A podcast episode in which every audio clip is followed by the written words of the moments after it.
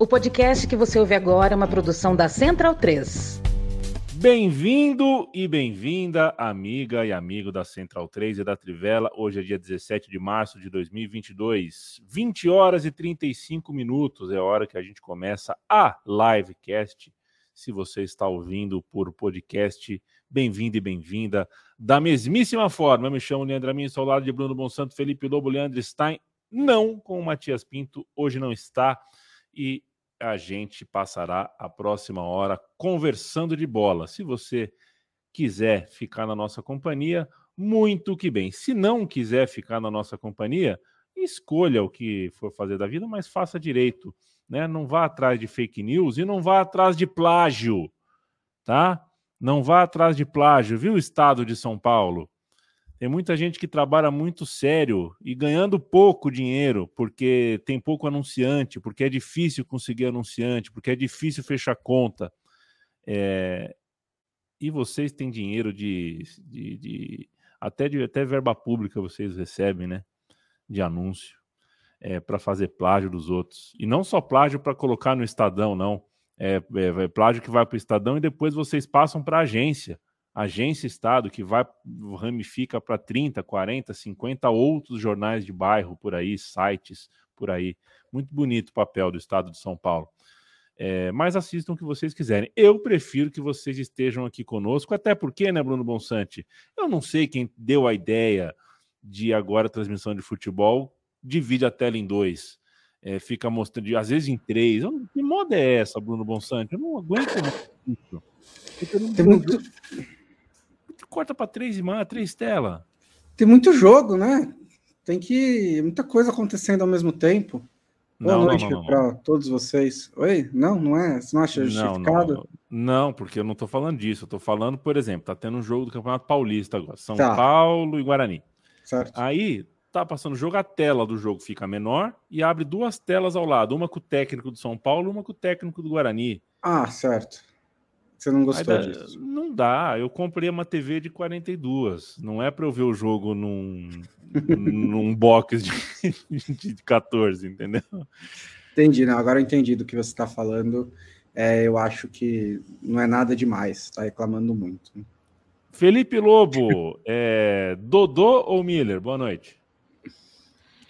Boa noite. Miller era craque. Dodô era muito bom. Leandro Stein, muito boa noite. Em qual clube estaria jogando hoje, uh, se estivéssemos né, fazendo um exercício de tempo aí, em que qual clube estaria jogando Odivan? Boa noite. Odivan?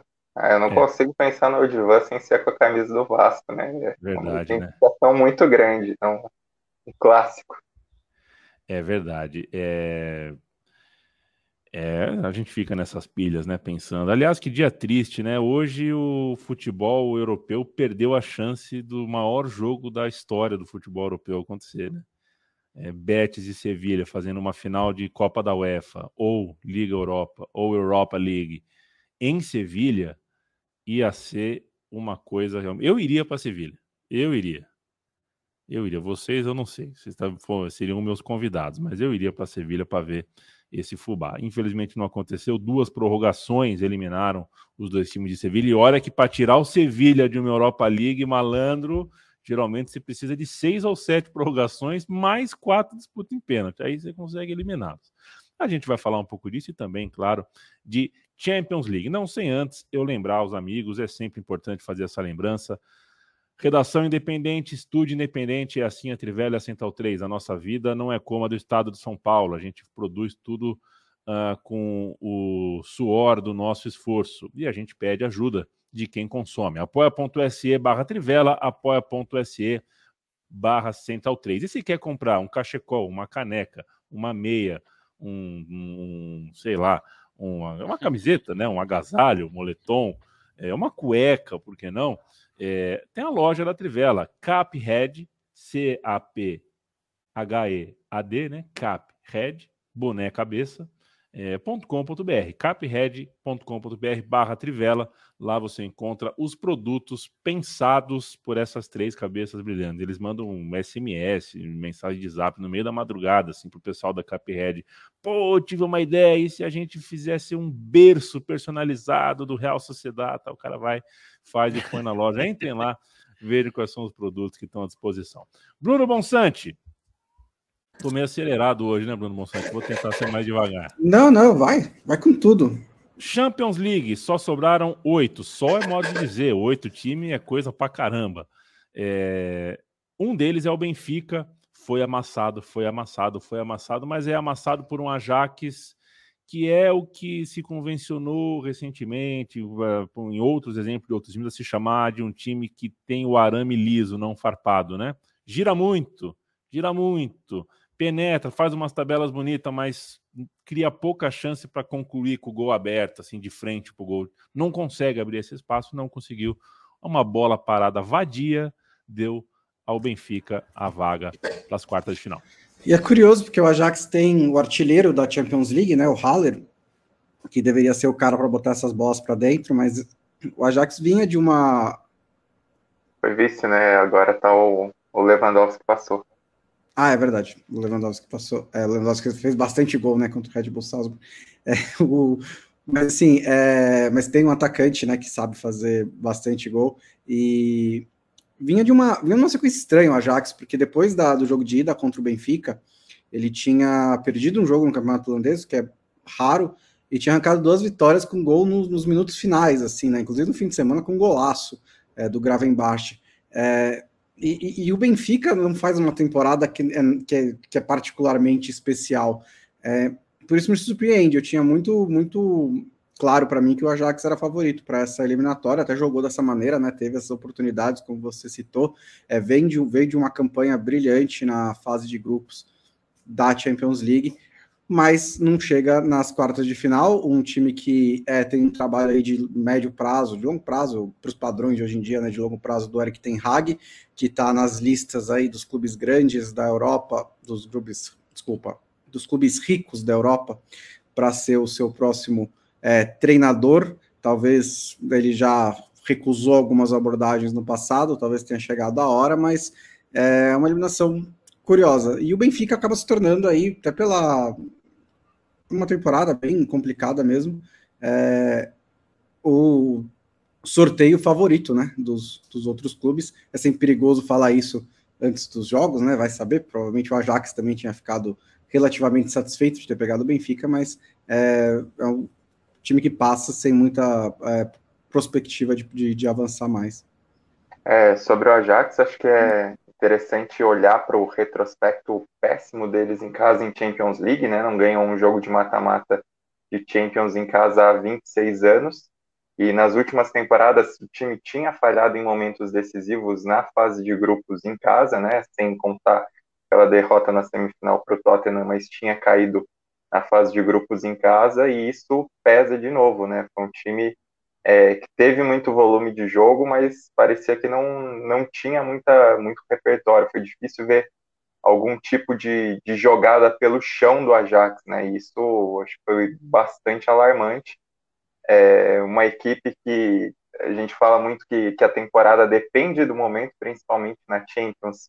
E o momento agora é exatamente o pior do Ajax, não só pela eliminação, mas pelo, pelo desempenho recente, mesmo alguns jogos mais sofridos no campeonato holandês, é, a maneira como cedeu o resultado no Estádio da Luz.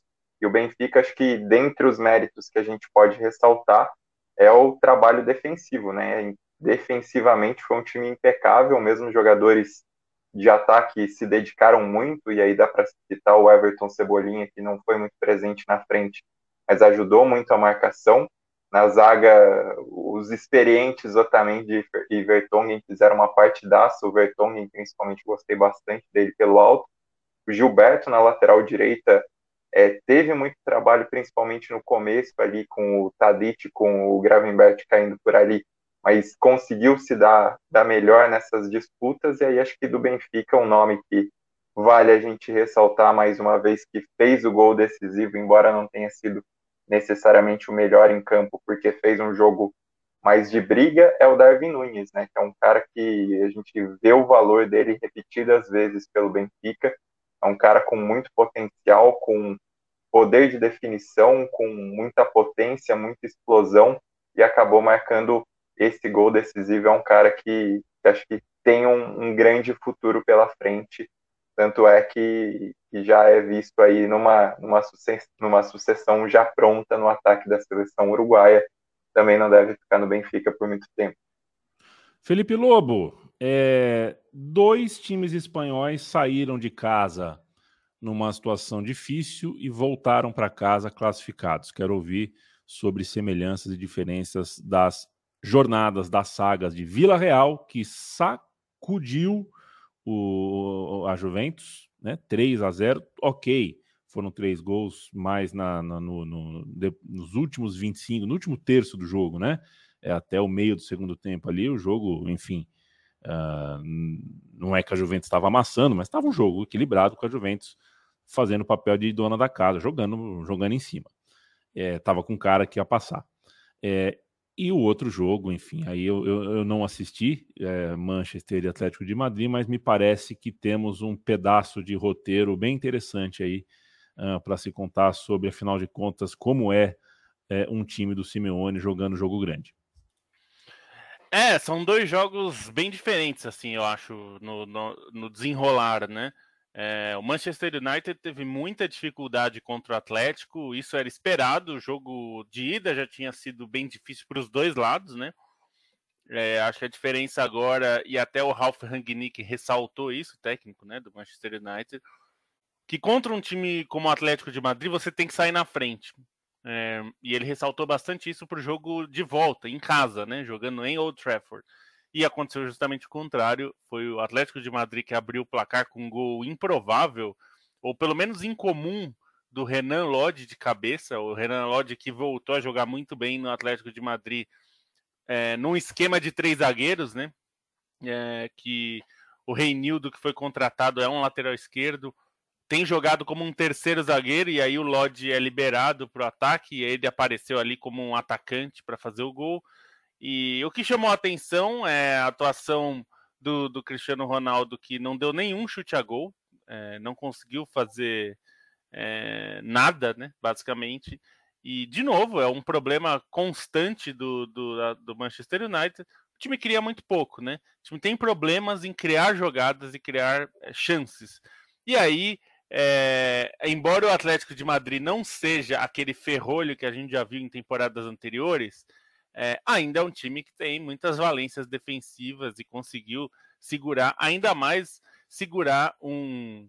É, um ele o, esse daí, o Manchester United, nesse momento histórico, é mais ou menos um grandão bêbado. Então, assim, ele é grande, ele é forte, ele é rico, mas tá bêbado, igual um gambá. Então, para conseguir bater no, nos outros é meio difícil, porque basta você estar tá um pouquinho organizado e ter um time é, bem postado, bem armado, como é o Atlético de Madrid, que não é um time brilhante, não está entre os melhores Atléticos de Madrid que o Simeone, Simeone já fez desde 2011, mas é um time organizado o suficiente para impedir esse time do United de fazer qualquer grandes coisas, né? É... E acho que o outro jogo é mais difícil de explicar, viu, Yamin? Porque a, eu, eu diria para você que a Juventus fez a melhor partida dela na temporada. E aí quem olha o placar de 3 a 0 pro Villarreal vai falar, ué. E, e é isso, fez a melhor partida da temporada para mim, é, porque a Juventus tem jogado mal no, no campeonato italiano, embora tenha vencido, é, vença com muita frequência é, nessa, nessas últimas semanas, mais até nos últimos dois meses, aí a Juventus tem vencido muito jogando pouco. Nesse jogo, particularmente, criou muitas chances, foi bem melhor do que o Villarreal, não foi pouca coisa melhor. No primeiro tempo, se tivesse terminado 2 a 0 talvez até 3 com alguma sorte, não seria um absurdo. Mas o que aconteceu foi que a Juventus, por 65 minutos do jogo, foi melhor e não fez o gol.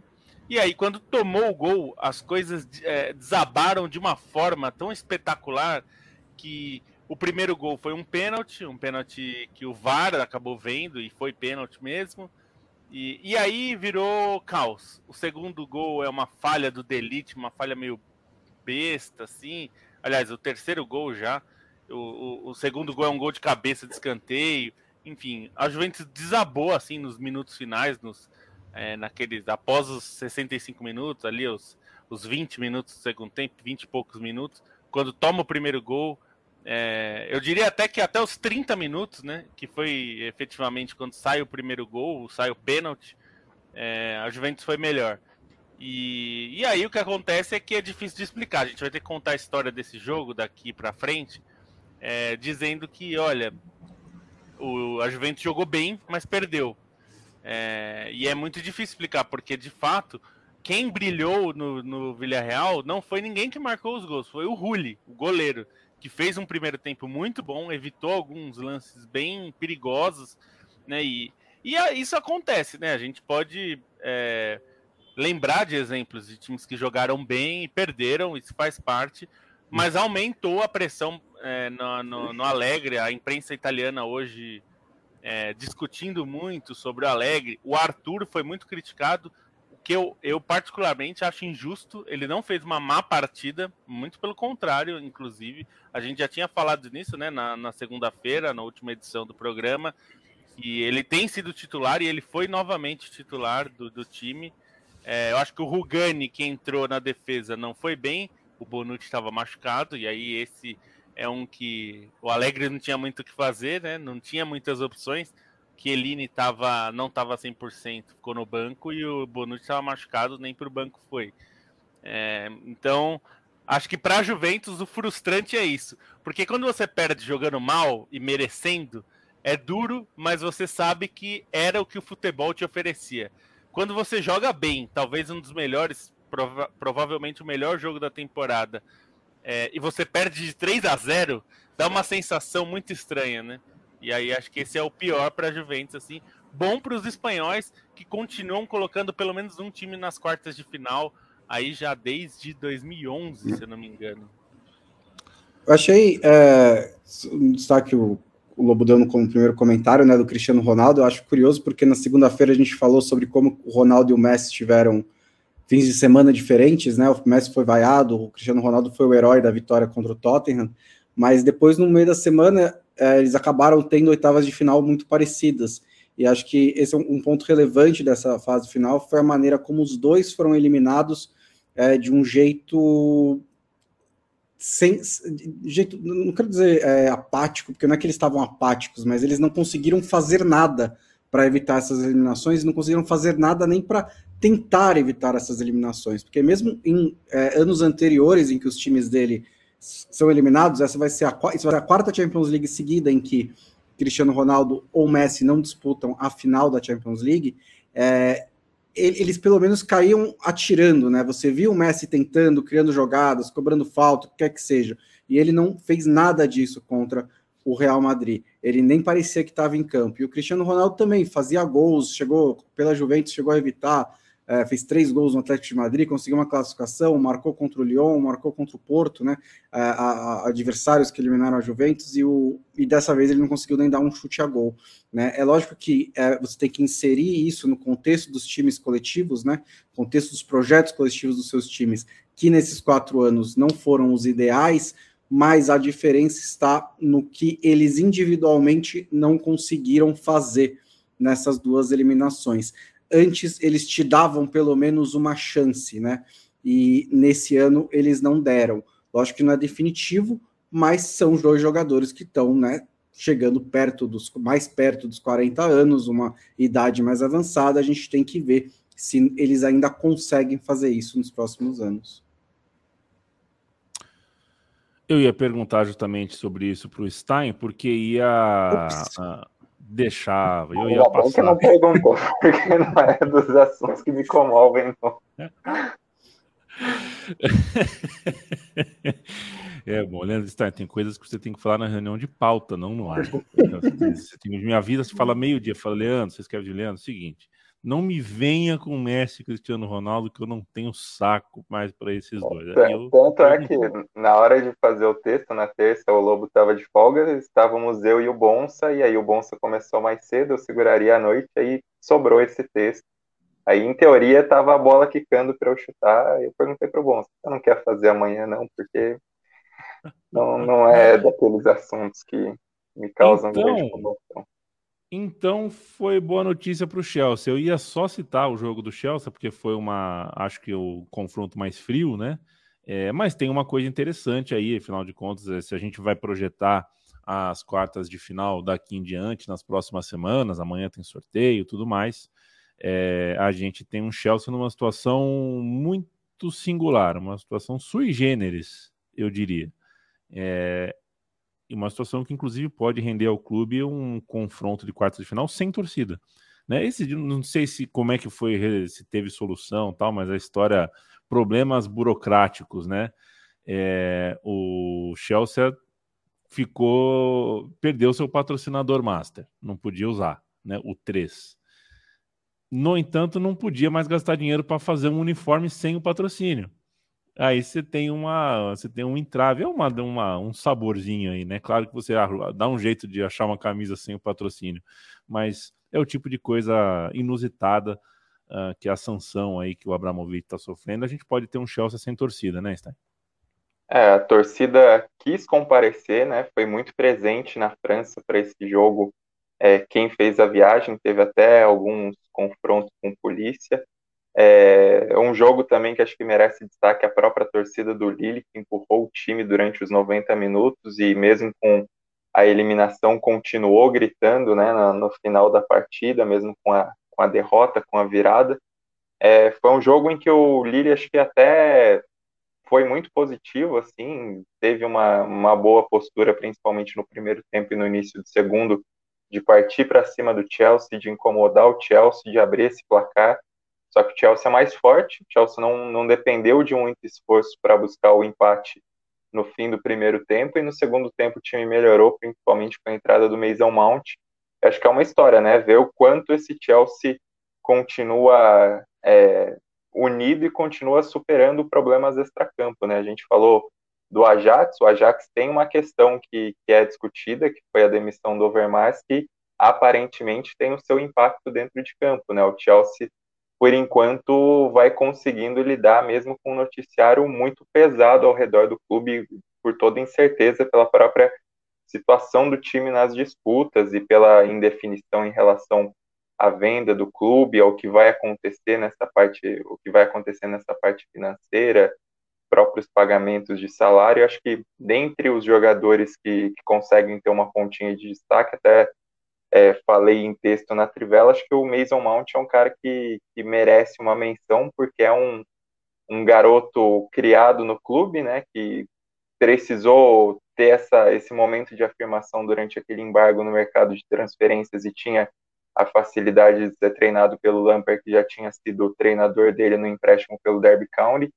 E aí, na temporada passada, mesmo com contratações foi o melhor jogador do Chelsea, foi o mais regular, pode não ter brilhado no, no momento ali da decisão da Champions, mas foi o cara que, que mais contribuiu para a regularidade do time na temporada, e agora, nesses jogos mais caóticos, ele aparece, né? Já tinha aparecido é, no jogo contra o Norwich, que era, acho que a partida que estava com maior tensão sobre esse momento de incerteza, agora acho que a poeira até baixou por, por indicar alguns caminhos ainda que, que existam riscos, e dessa vez, de novo, ele está indo do banco. Então, acho que é um clube que precisa dessa identidade, né? Ter um, um jogador jovem que, além de talentoso, é um cara que chama muito para si e, e, é um cara que se dedica muito dentro de campo esse trabalho também sem a bola. Acho que é, que é algo é, interessante também ter, ter uma nova face assim nesse momento do Chelsea.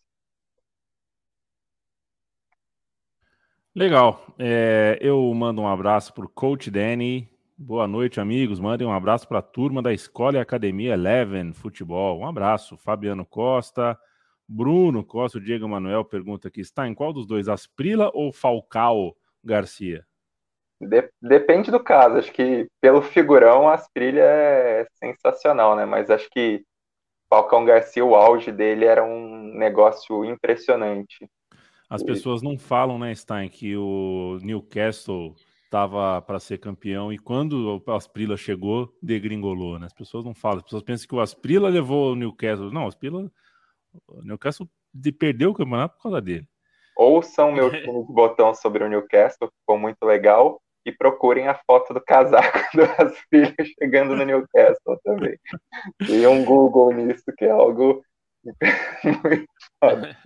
Muito bom. É, Só para responder aqui a mim, eu perguntaram, é, até perdi aqui, ó, o Bruno Cota. É, essa camisa é dessa temporada, viu? Para quem não tá vendo, tá no podcast, tô com a camisa branca da Inter. Eu ganhei de aniversário da minha namorada, então ela me deu a camisa dessa temporada, porque ela tinha achado muito bonita, então ela me deu, porque ela sabe que eu gosto da Inter.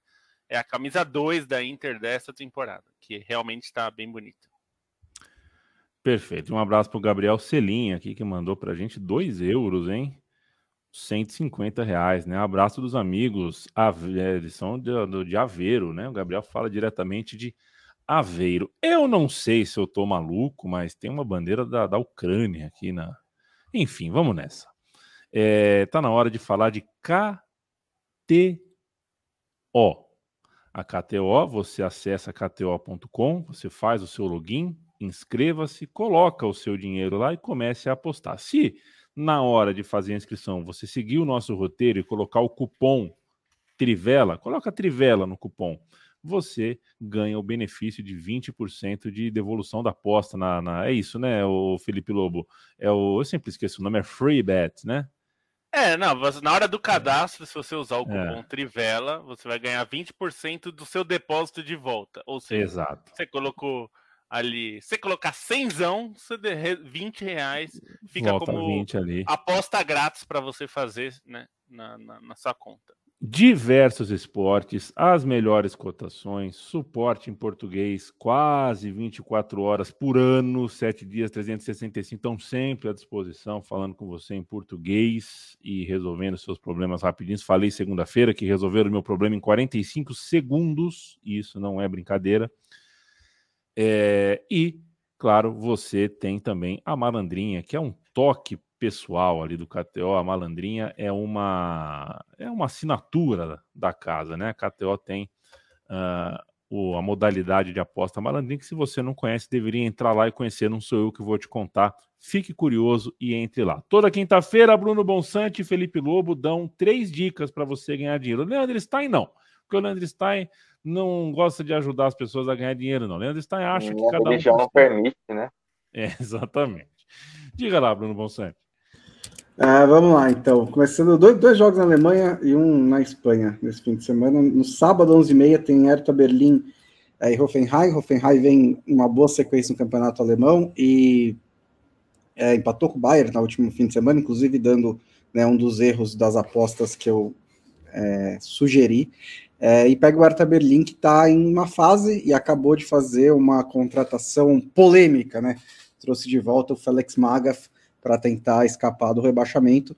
A odd é 1,78, eu acho que é alta para um jogo entre dois times em fases tão diferentes assim. É muito muita fé de que o Maga vai do nada transformar o Hertha Berlim num grande time.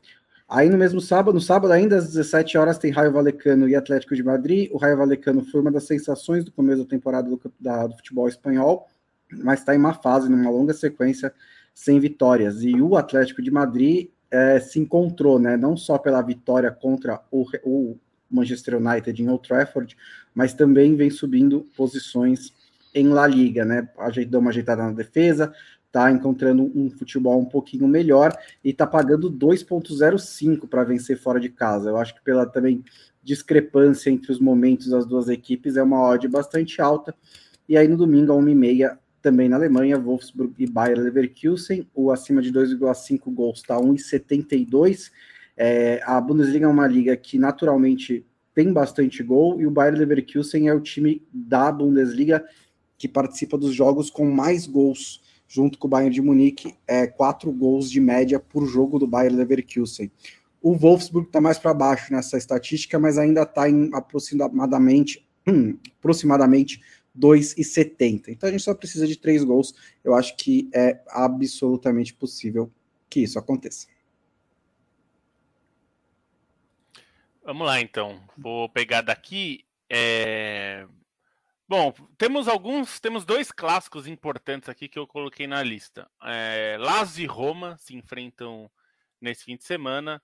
É, eu até procurei, mas infelizmente é, não, não temos confusão também. Eu já falei de confusão no, no, na edição passada das apostas. Como não tem a opção confusão, acho que uma aposta interessante para esse jogo é ambos marcam. É, 1,66, uma boa cotação para ambos marcam, é uma possibilidade bastante razoável no clássico. Dois times que chegam, é, enfim, momentos bons. Acho que vale vale ficar de olho. A Lazio menos, mas é um jogo interessante.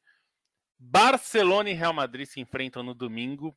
E, e aqui eu vou ser um pouquinho ousado na aposta. É, mais pensando em termos de desempenho dos dois times recente, é... vou apostar na vitória do Barcelona no Santiago Bernabéu, que está pagando 3,33. Eu acho uma boa cotação para uma vitória, considerando que o Barcelona, em termos de atuação, de desempenho, tem jogado muito bem. Tem sido um time é... que melhorou muito no comando do Xavi. É... o time foi ganhando força ali, ganhando recursos mesmo, e tem jogado partidas boas. O Real Madrid, ele tem ganhado muitos jogos, mais que o Barcelona, mas eu acho que em termos de desempenho é um time que oscila mais de desempenho. O próprio jogo contra o PSG, né, da gente pensar na, na semana passada, foi um jogo que o time é, foi dominado boa parte do jogo e aí teve um desempenho espetacular. Então, o Real Madrid é um time que pode tanto vencer o Barcelona por 3 a 0 quanto pode tomar 3 a 0 porque é um time que varia muito o seu desempenho. É, eu, eu acho essa cotação bem interessante de uma vitória do Barcelona, considerando bom momento do Barcelona. Hoje ganhou do Galatasaray fora de casa. A gente sabe que ganhar do Galatasaray com o barulho da torcida na Turquia nunca é uma missão tranquila, né? Por fim, Aston Villa e Arsenal. Aqui eu também vou ser um pouco ousado, mas não acho que é tão ousado nesse caso. Aston Villa e Arsenal. O Arsenal perdeu do Liverpool, mas o Liverpool está numa liga diferente de todos os outros, junto com o Manchester City. Esses dois jogam uma Premier League só deles. Eles brigam pelo título e o resto briga pelo que sobrar. É, então, acho que não dá muito para medir o desempenho do Arsenal por uma derrota para o Liverpool, porque esse é o normal. O que a gente pode esperar é que o Arsenal tem sido um time com bom desempenho, com, tem jogado bem. O Mikel Arteta conseguiu também fazer o time jogar é, um bom futebol. Então, eu apostaria aqui, e eu digo que é ousada porque o Aston Villa está num bom momento, mas eu aposto na vitória do Arsenal, que está pagando 2,45, que é uma boa cotação também, considerando o bom momento do Arsenal, que é o quarto colocado da Premier League. Então, ficam aí essas três dicas, duas um pouquinho ousadas, mas é porque eu acho que a cotação está valendo o risco. Mudo. Opa, tava no mudo, perdão. KTO.com, um abraço, um beijo a toda a família, todo o time da KTO. Vocês acham que eu deveria começar a partir de agora a falar assim? Aí, familiar, tudo bem? Começando aqui o Trivela familiar. Vocês acham que eu Com deveria? tanto que você não coloque a. não escreva FML, porque eu que sou da internet é, 1.0, Sim. é, FML era o Fuck My Life, né? Tinha meme disso. Quando a gente É, porque nem a história é a seguinte, ô, ô, ô, Lobo, eu quando você falou segunda-feira que tá fritando, tá gostando da, da- do, do, do- do PlayStation 5, eu fui atrás do que me interessa, né? Joguei no YouTube é, NBA 2K22 gameplay para PlayStation 5.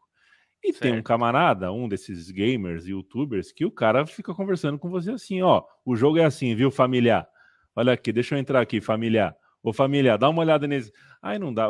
É família e tropa, ele fica falando. Viu, tropa? É, o seguinte, ô, irmão, fala comigo.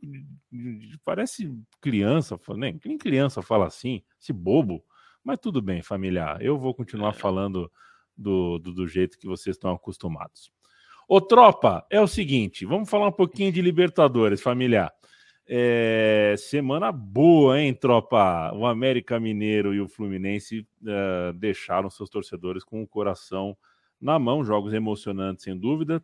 É, repito, um, né, eu acho que hoje em dia não é o clube que chega na Libertadores, muitas vezes é a Libertadores que chega nos clubes. Eu acho que Barcelona de Guayaquil e América Mineiro tinha potencial para ser quartas de final de Sul-Americana e seria digno para todo mundo, inclusive para o campeonato. É, mas aí a gente cria uma pré uma, uma pré-libertador de três fases sem nenhuma necessidade. Isso é uma coisa. Outra coisa é a inalienável uh, uh, sensação, a emoção do momento, né? A, a, grandeza desse momento que viveu o América Mineiro. Uh, vai discutir sobre o regulamento depois, algum outro dia, amanhã, escreve daqui 10 anos, faz um podcast sobre. O fato é que o América Mineiro foi para Barcelona, foi para Barcelona é bom, foi para Guayaquil, enfrentou o Barcelona, está classificado, muitas lágrimas, é, muita emoção, é, e eu quero ouvir sobre. É, fala um pouquinho para mim, Stein, sobre essa saga americana. O Barcelona é semifinalista da última Libertadores, não foi qualquer time, não pegou só uma camisa é, sem jogadores, né? Foi um, é um time bem respeitável. É muito grande o que fez o América. É gigantesco o que fez o América, né? Acho que algo que a gente ressaltou já na classificação anterior contra o Guarani a maneira como acho que tem esse reconhecimento pro América Mineiro, né? Um, né que é um clube que nos últimos anos é um clube ioiô no Brasil, é um clube visto como uma terceira força em Belo Horizonte, mas é um clube de muita história, é um clube com uma história muito forte, principalmente no campeonato estadual, e acho que, que é legal ter isso em evidência através da Libertadores, né? E, e, se o primeiro jogo tinha sido, acho que um pouco abaixo da crítica, esse jogo já foi bem mais interessante de se ver. É, de novo, como tinha acontecido antes fora de casa no Paraguai, o América ele conseguiu é, superar uma partida que começou muito difícil, né? A superioridade é, do Barcelona era clara durante, principalmente ali durante os primeiros 20 minutos. O time foi se acertando no jogo, foi melhorando até que fez um segundo tempo melhor, fez um segundo tempo mais competitivo, em que até teria a chance ali de construir a vitória no tempo normal, embora, enfim, não tenha acontecido, né? Tenha prevalecido 0 a 0 mas acho que nesse jogo é, o personagem é o Jailson, né? Inescapável um goleiro como o Jailson, que tem uma, uma história é, muito bonita, né? E acho que a, a relação das torcidas da, da, maioria dos clubes pelos quais ele passou uma relação muito boa com ele. E aí chega no América e já, já escreve essa história. Além dos pênaltis, assim, a atuação dele no tempo normal foi algo impressionante. Ele já tinha sido importante no primeiro jogo, apesar do pênalti cometido em que acabou dando sorte da batida para fora mas no tempo normal, nesse jogo em Guayaquil, ele foi muito bem, né? Ele fez uma defesa ali no, logo no comecinho, muito difícil, uma cobrança de falta fechada. Depois do segundo tempo, ele fez uma defesaça num, num chute a queima-roupa ali, numa bola difícil no alto, em que ele tem que fazer o um movimento completo do braço para cima, não, não é algo tão automático de se reagir numa bola dessa. E aí brilha nos pênaltis, tem essa estrela, tem essa esse gosto, até nas entrevistas emocionadas dele, depois ficou algo muito bonito, né? Que ele já estava pensando em parar e aí teve o incentivo da esposa para continuar. A esposa disse que tinha algo guardado ainda para ele e teve esse momento. Ele fica na história do América, ele fica na história da Libertadores. Acho que o América, o que fez nessa nessa fase de classificação é algo que fica guardado, né? Uma das campanhas, acho que é, mais marcantes aí, se a gente for comparar dos últimos anos com alguma, sei lá, história do Atlético Tucumã que foi maluca, acho que o América tá nesse ponto, e aí chega na fase de grupos que tem uma importância grande para a representatividade histórica do clube e tem uma importância também em questão financeira, em questão é, do dinheiro que isso traz, é uma possibilidade grande. Acho que a América é competitivo para tentar sonhar com uma classificação para os mata-matas, por que não? Mas isso já é um caminho para encurtar é, em busca de uma, de uma sequência na Copa Sul-Americana, que também seria muito importante para a América e até pensando na competitividade dos clubes brasileiros na Copa Sul-Americana, uma terceira colocação na fase de grupos da Libertadores também seria boa para o América, também seria importante. Enquanto isso, o Barcelona, numa temporada é, depois de vir de uma semifinal e numa temporada em que a decisão da Libertadores acontece em Guayaquil, acaba tirar, acaba perdendo para o América e acho que isso também tem um peso na classificação do América, né? Além de tirar um time muito tradicional que vem de boa campanha, ainda impede esse sonho que a torcida do Barcelona poderia ter de, de não provavelmente não aconteceria, mas era um sonho que esperavam que durasse até os mata-matas, tentar se aproximar dessa final é, no estádio monumental isso não acontece. Só para fechar, para retomar isso que você falou, Yamin, das vagas exageradas para Libertadores, é, algo que tem que se ressaltar também é que esses times, da, a maioria dos times que participam dessas fases classificatórias da Libertadores, eles não são repescados para a Sul-Americana, né? Então, o peso que é ter um, um, time, sei lá, que nem o Montevideo City Torque, que faz uma baita de uma campanha no, no, no Uruguai, um Plaza Colônia, que, que chega a disputar o título e acaba caindo muito cedo, não sendo repescado para a Sul-Americana, né? Então, acho que entre as, essas incongruências da Comebol, essa para mim é uma das piores. Times muito tradicionais e times que se superam na temporada para conseguir a vaga nessa fase classificatória da Libertadores, vem a temporada continental encerrada muito cedo por não ter nem esse mecanismo, mecanismo de, de repescagem que seria importante até pelo peso de alguns times que acabam caindo no meio do é, nesse começo de caminho da Libertadores. E outra, né, Stein? É, dependendo de como for, é, pode ser melhor você terminar o brasileiro em 12 segundo porque aí você pega pelo menos a fase de grupos inteira da Sul-Americana, você tem uma vida ali continental, do que de repente você terminar em sétimo ou em oitavo e sai na primeira pré-Libertadores e não tem direito a nada. É, é de fato, é, no fundo, no fundo não precisava de nada disso, né? É, se você tem fase que o eliminado cai para outra competição, é, é, porque você tem um inchaço ali. Isso faz sentido na Europa, por exemplo, tem muitos países, tudo mais. É, sei lá.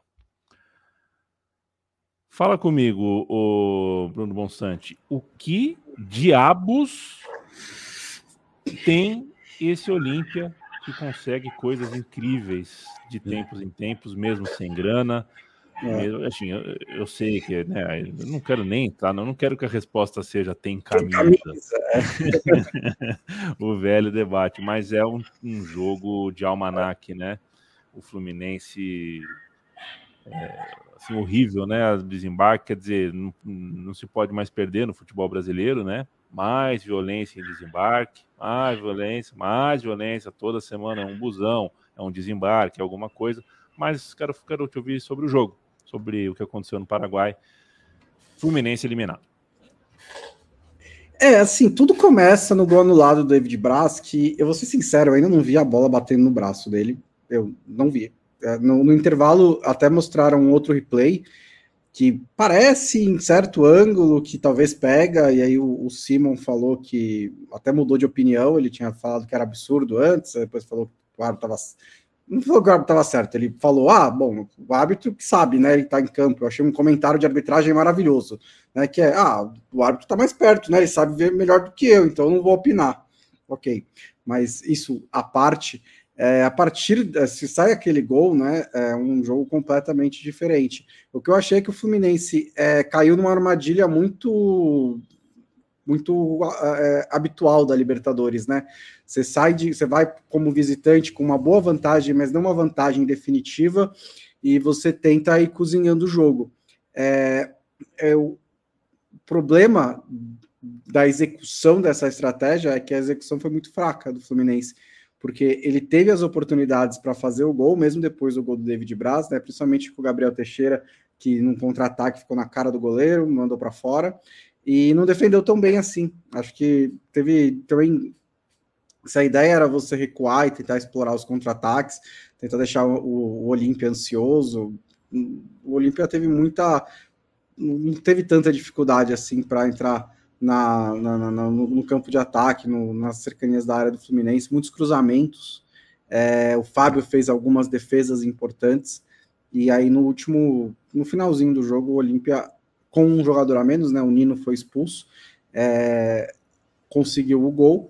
E aí, nos pênaltis, desde o primeiro pênalti, desde a primeira corridinha ali do William para bater o pênalti, dava para ver que o, o Fluminense estava um pouquinho mais nervoso do que o Olímpia. O Olímpia né, chega, quando você consegue escapar da eliminação desse jeito e chega nos pênaltis, o psicológico estava todo a favor do Olímpia. Os quatro jogadores do Olímpia bateram com muita confiança, muita firmeza. O William não fez isso, o Felipe Melo também não fez isso, e o Olímpia passou para a próxima fase. Foi bonito de ver, de fato, é, a saga dos paraguaios e a saga do tricolor. Foi, enfim, é, é que é essa história. O, é o último jogo acaba sendo soberano na memória. Deu, no fim das contas, deu errado. Mas, enfim, foi uma onda legal aí, essa série de vitórias consecutivas. O Fluminense conseguiu algumas coisas grandes e não se vende uh, com tanta facilidade. Eu acho que eu entendo as dívidas do Fluminense, a corda tá apertada, mas sei lá, sabe? Tem a, tem a postura também, né? Estou me referindo ao Fluminense vendendo o, o, seu promissor Luiz Henrique, né? Faz uma novelinha, mostra uma resistência, né? É, já que é para falar com o público, igual o Bittencourt veio, falou para explicar, faz uma antes, explica que tá tentando, não sei, dá um jeito, tá no meio do mata-mata contra o Olímpia, sabe? O cara meteu um puta golaço. É, eu, eu não, não, sei em qual medida isso colabora, né? Isso explica é, uma partida tão capitulante quanto a do tão ruim quanto a do Fluminense, mas não vende, pô, vende, vende hoje, vende amanhã, pede uma semaninha, sei lá, enfim. Ô Lobo, quer dar algum destaque de Libertadores ou podemos passar para a Copa do Brasil? Tem o Estudiantes classificado, tem Strongest e Universidade Católica se enfrentando nessa noite. Não sei em que pé que tá. É, qual é o teu porção uh, de voz?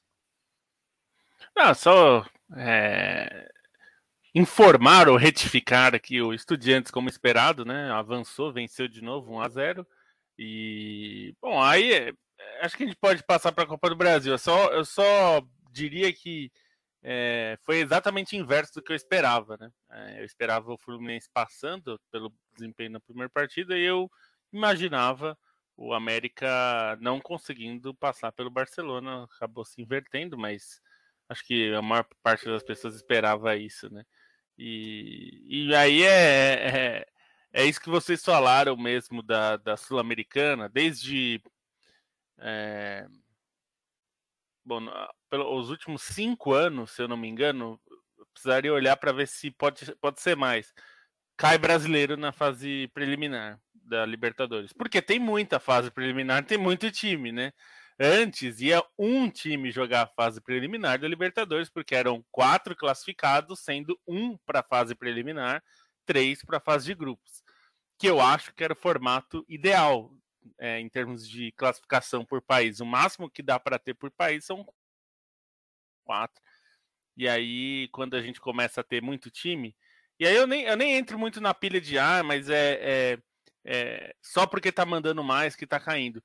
É, eu acho que cai por várias razões, mas assim, cai também porque, embora o Fluminense seja mais rico que o Olímpia, e qualquer time brasileiro mais ou menos é rico, mais rico que o Olímpia, né? É, porque o Brasil é muito mais rico, é, acho que a questão é que assim, o, o, Fluminense, ou qualquer time, na verdade, desses que chegam, o São Paulo ficou até a penúltima rodada brigando contra o rebaixamento e brigando por vaga na Libertadores. Até a penúltima rodada. Se, tinha que ganhar os dois jogos e mais uma combinação maluca de resultados para chegar na Libertadores. O São Paulo. Então você imagina se o São Paulo, caindo aos pedaços, como estava até o fim de 2021, chega na Libertadores. Assim, é, é mais do que a questão do, da grana, do peso do time, é que o time não estava preparado, ele não fez uma campanha de Libertadores, né? Então, assim, a maior parte dos times acaba acontecendo isso. E é um. Eu acho triste para a competição, assim, porque não é uma questão com o Fluminense, ou com o América, ou com qualquer outro, mas é, a, a, a, Libertadores tem que ser um, uma conquista do clube em campo, né? E hoje, como você falou, o time não chega na Libertadores, né? É a Libertadores que chega nele. A gente vai ter mais da metade, na verdade, três quartos do Campeonato Brasileiro envolvidos em disputas sul-americanas, porque vai estar um monte na, um monte na, na Sul-Americana e um monte na Libertadores, o que não faz nenhum sentido, né? Seria como se, sei lá, o, o Watford e o Everton brigando contra o rebaixamento estivessem na Liga Europa, ou na, na, não faz sentido. A gente tem que parar com isso, porque eu acho que estraga um pouco a questão. Mais do que, ah, o Fluminense tem camisa? Tem, tem tradição e tal. Mas talvez não fosse o momento, não fez uma campanha que talvez merecesse chegar, né? Enfim, mas é isso. É isso, quero mandar um abraço para o David Ziamor. Não sei se, com, se comentaram, mas até na Sérvia sabem que se É, então, é legal isso, hein, gente? Fala um pouquinho de Europa League, vai. É já falei no começo do programa, né? Que a dupla de Sevilha está eliminada, o West Ham está classificado, tirou o Betis, o, tirou. Peraí, o, Eintracht, Frank, o Eintracht Frankfurt tirou o Betis, o West Ham tirou o Sevilha. Vamos lá. Isso. A dupla está, está fora e o, a torcida do, do, do, Estrela Vermelha hoje no jogo, o time ganhou, mas não levou, né? Foi eliminado pelo Rangers da Escócia, levou uma faixa com é, sei lá, tem uns 25 ou 30 exemplos de invasões ou interferências políticas dos Estados Unidos em golpes ou ditaduras ou massacres em outros países. E entre eles estava Brasil, 1964. Achei é, digno de nota. Até porque agora a UEFA permitia, não sei se a UEFA ou a FIFA agora pode, né? Acho que na UEFA agora pode, a torcida pode ter esse tipo de, de faixa, né? Aqui no Brasil isso aí daria, pelo amor de Deus, daria é um Ministério Público que, como no Brasil é um país pacificado e a gente praticamente não tem muito problema social, então uma das coisas que o Ministério Público tem que trabalhar, né, para não ficar ocioso, é fiscalizar é, faixa e, e, coisas no estádio. Né? Então isso no Brasil era capaz de ter gente saindo algemada do estádio, né? Aqui no Brasil o Ministério Público adora esse tipo de coisa.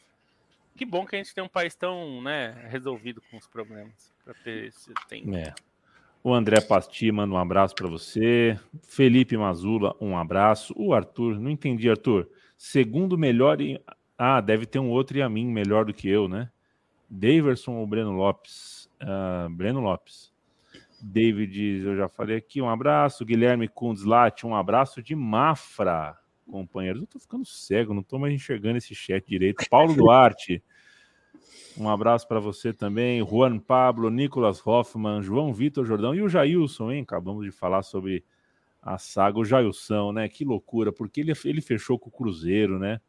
Ele fechou com o Cruzeiro e por causa disso o Fábio quase foi parar no América Mineiro. No fim das contas, o Jailson foi pro América e o Fábio foi parar no Fluminense. É... Paulo Pereira, um abraço. Thiago Anoni. Eu me, me recordei de uma. Foi em 2017, talvez uma quinta-feira também, ou quarta-feira, em que Atlético Paranaense e Botafogo foram para os pênaltis na pré-Libertadores no mesmo, no, no, mesmo dia. Vocês se recordam disso?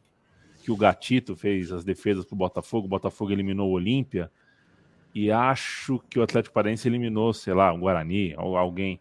E eles estavam no mesmo hotel, inclusive. É, foi uma festa tal. Eu me lembrei disso porque, né, dois brasileiros disputando pênalti. Né? Inclusive, naquela ocasião, teve um camarada aí que falou na televisão que os brasileiros estavam no mesmo hotel porque no Paraguai não tem dois hotéis. É, foi promovido. Tá até hoje falando na televisão aí. Tá promovido. Uh, Nicolas Hoffman, Rodolfo Ribeiro, Paulo Pereira, Caio Dória, Luiz Saraiva, Fabito Moino, todos vocês é sempre um prazer tê-los com a gente, tal qual como foi semana passada, né? Principalmente para quem é de São Paulo ou torce para Corinthians e Palmeiras fora de São Paulo. A gente está competindo na mesma plataforma do YouTube é, com um clássico, né? Então, se você está aqui com a gente, puta é. merda. Assim, essa estratégia deliberada do, da Federação Paulista para acabar com a nossa audiência, eu achei assim, meio sacanagem, né? Mas não deu certo, né? Clássico, todo, toda quinta-feira às oito e meia, Todo mundo sabe que é o horário da Trivela, né? Mas não funcionou porque a, nossa turma é pedra 90. Reta final de podcast da Trivela. Leandro Stein, Seu Oi. destaque de Copa do Brasil. Eu conheci o Rei Pelé ontem, hein? Fui assistir CSA e Paysandu. É, pessoal da Mancha Azul, é, vamos dar uma lavadinha no bandeirão, na Irmandade mesmo, parceria, assim, amigo pra caramba, gostei, vou voltar de novo, mas dá uma lavada na bandeira. Cheiro. Inclusive, é, é eco, né? Eu ouvi as pessoas, ó, oh, o cheirosão, vai subir o cheirosão, tal. Pelo jeito é uma mas dá uma lavada no bandeirão. Muito legal, tô brincando aqui. Quer dizer, aconteceu, mas muito legal. A festa muito bacana. Peguei, fiz questão de ir conhecer o estádio num dia de casa cheia, né? É, chegar naqueles jogos de campeonato estadual com mil pessoas não ia ser legal. Fui casa cheia, duas camisas pesadas ali, foi bem interessante minha experiência. O Rei Pelé é um estádio é, muito do bonitinho. Leandro Stein, destaque é seu. Bom, acho que o destaque dessa semana aí é a portuguesa da ilha, né? A portuguesa carioca, que tem com muito orgulho a zebra como mascote, porque está exatamente na origem né, do, do termo Deus Zebra, foi cunhado pelo Gentil Cardoso no clube. E aí a zebra, com faixa sobre isso, acabou passando para a terceira fase da Copa do Brasil. A portuguesa que é estreante na Copa do Brasil uma grande vitória sobre o Sampaio Correia por 2 a 0 construída ali no final. Um, um clima muito bacana no estádio, né? Mesmo sendo uma terça-feira às quatro horas da tarde, você notava ali o público e tal. Foi, acabou sendo um resultado bastante expressivo e, e ver esses times tradicionais, mais menores do, do futebol carioca tendo sucesso numa competição como a Copa do Brasil é, é bem legal. Acho que dentre as muitas histórias, essa semana teve um pouquinho menos, mas acho que a história da portuguesa, para mim, foi a principal. Perfeito. É... Alguém mais tem um destaque? O bom, você quer dar um destaque de Copa do Brasil? A gente tem o um sorteio daqui 10 dias, né? Vamos ver o que vai dar. Acho que faltam duas vagas, né? Para ser decidido, já temos todos? Acho que... Não, as duas hoje. As não, duas tem... de agora. Ah, não, tem mais jogo. Não, né? Tem Vitória semana que vem, Vitória e Glória. Ah, tá bom. É. é. Três. Vamos, vamos ver no que vai dar. E aí, acabou pro Tuntum, né, Lobo? Tem Cruzeiro classificado, São Paulo passou tranquilo pelo, pelo Manaus também. É, a Copa do Brasil chegou naquela fase, infelizmente, naquela fase, ela continua sendo deliciosa, mas, mas chegou naquela fase já mais sem tanta graça, né? Não tem mais é, tuntuns, né? Digamos assim. É, vão, vão acabando, né? Esses times vão caindo pelo, pelo caminho e como vai entrar uma grande leva aí de times, né? Então vai ficando mais difícil para esses, para esses times sobreviverem. Acho que vale fazer o destaque em relação ao Cruzeiro, é, não pelo jogo, mas pela situação né, do que o clube está vivendo. É, eu acho que tem é uma história com muitas coisas nebulosas, né? É, a começar porque os conselheiros divulgaram, né, um, um documento que não poderia ser divulgado porque era uma questão de é, confidencialidade, né, acordos de confidencialidade.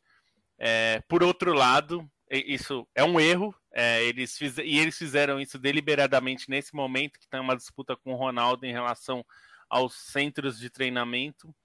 É, enfim, por uma por uma dívida trabalhista, tem uma matéria bem detalhada, que eu não vou entrar aqui nos meandros, do Rodrigo Capello no site do GE. Globo, que vai falar sobre isso. É, e do outro lado, tem uma questão que eu acho importante nessa briga das SAFs, que mostra que a XP, que foi a grande intermediadora, ou é, digamos a, a negociadora dessa venda, foi pouco transparente. Não me surpreende, é, eu acho que surpreende pouca gente que a XP é, não tenha sido exatamente transparente no modelo de venda do Cruzeiro. É, eu para ser para ser é, bem direto, não acho que, mesmo no modelo que está aí, que está sendo vendido, não, não acho que isso é uma tragédia para o Cruzeiro. Acho que pode ser bom para o Cruzeiro de qualquer jeito.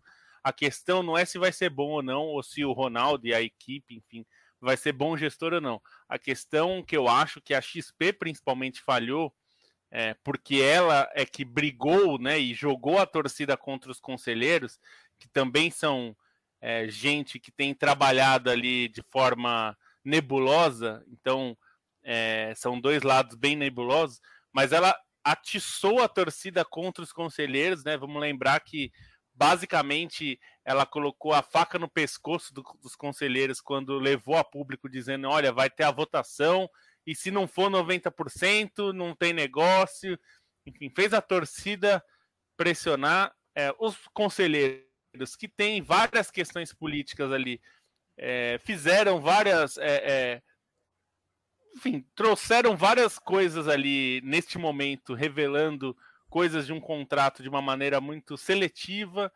Então, assim, eu espero que o Cruzeiro consiga sobreviver a isso, porque o Cruzeiro é, não merece nem esses conselheiros que trabalham de forma é, oportunista para aproveitar as oportunidades ali de, de ganhar politicamente com, com a desgraça do próprio clube e, e que se salve também das XPs da vida, que não, só, não é só a XP e não é só nesse caso, que aproveitam a imensa incompetência e, a, e o caos do futebol para promover soluções mágicas que não existem.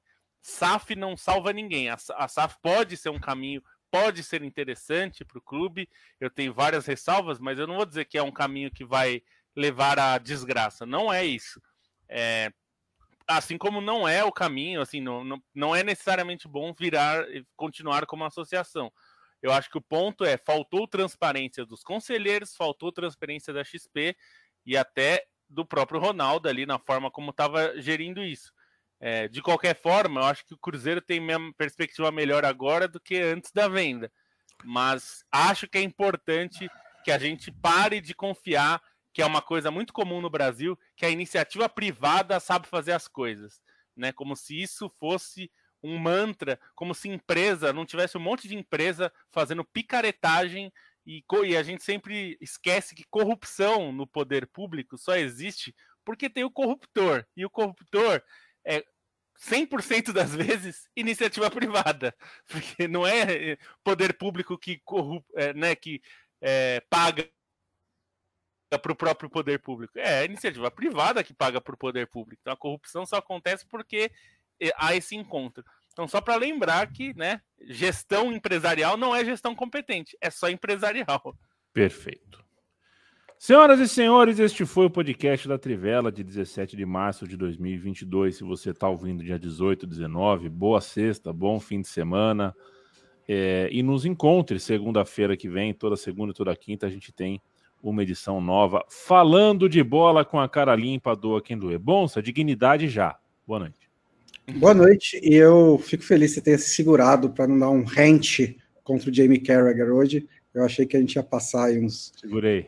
minutos, né? Mas você conseguiu, muito bem. A bem da verdade é que ele não vale os dois minutos. É. Eu também acho que não, né? Acho que não, é o Jamie? Carragher, foda-se eu pedi, é, é, a gente tem o grupo da reunião de pauta, eu pedi para ser é, segurado pelos meus amigos, porque se fosse ontem o programa. É, Tava dando tudo certo até agora, né? É, pois é. Leandro Stein, dignidade já. Boa noite. Boa noite. Só para um dado de Liga Europa e Conference, né? Que dos times repescados da competição acima, digamos assim, foram três classificados que vieram da Champions na Liga Europa e três times que vieram da Liga Europa que se classificaram é, na Conference, então o número não tem exatamente um domínio e a Conference que, que competição bacana, né? Vai ter três times que foram campeões da Champions nas quartas de final, mais do que a própria Liga Europa. PSV, Feyenoord e Olympique de Marseille e a história do Bodoglint continua. Valeu, gente, boa noite. O André Pasti escreve que quando tá o Matias e não o mim, o programa fica mais longo. É que o Matias não sabe falar não para as pessoas, o Matias não sabe controlar o jogo, entendeu? É aquele árbitro que deixa rolar. Eu só deixo 5, 6 minutinhos aqui. Se passa dos 5, 6, eu já começo a chutar os caras no chat aqui. Pessoal, acabou, chat privado, né? Acabou, é. acabou. Felipe Lobo, dignidade já. Até segunda. Até segunda-feira, só para lembrar que teve um protesto hoje contra no jogo do Everton. A gente achou que era um protesto contra o Newcastle, porque falava de petróleo, mas na verdade é contra a exploração do Mar do Norte, né? Que fica no norte ali das ilhas britânicas, né? Existe uma. A Escócia é muito forte em exploração de petróleo, né? É uma, é uma produtora importante de petróleo na Europa. E há um protesto já organizado há muitos anos, e essa organização que fez o protesto hoje, né? De um, um, um rapaz se, se, prendeu na trave, né? Colocou aqueles, aquelas travas de bicicleta e prendeu o pescoço na trave. Ele é para impedir que haja novos poços de petróleo, porque, enfim, existe toda uma questão, não só com a própria existência de poços de petróleo nesse momento da história, mas com custo ambiental, político, econômico, social que isso tem causado. Achei curioso, porque faz tempo que a gente não vê esse tipo de coisa né, acontecer. É, pelo menos desse tipo. A gente normalmente vê mais gente tosca querendo aparecer, andando pelados no gramado só para é, fazer graça. É esse foi um protesto organizado, né, e bem, bem feito.